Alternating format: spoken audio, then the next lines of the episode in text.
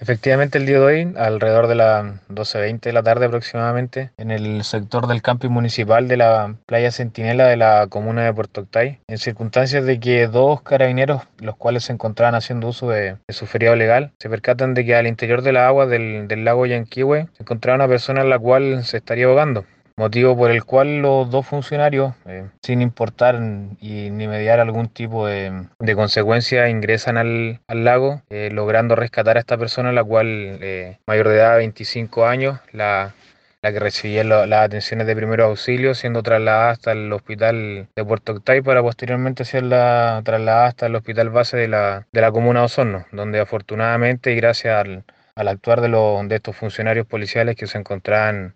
haciendo su uso feriado, esta persona se encuentra sin riesgo vital, eh, recuperándose al momento.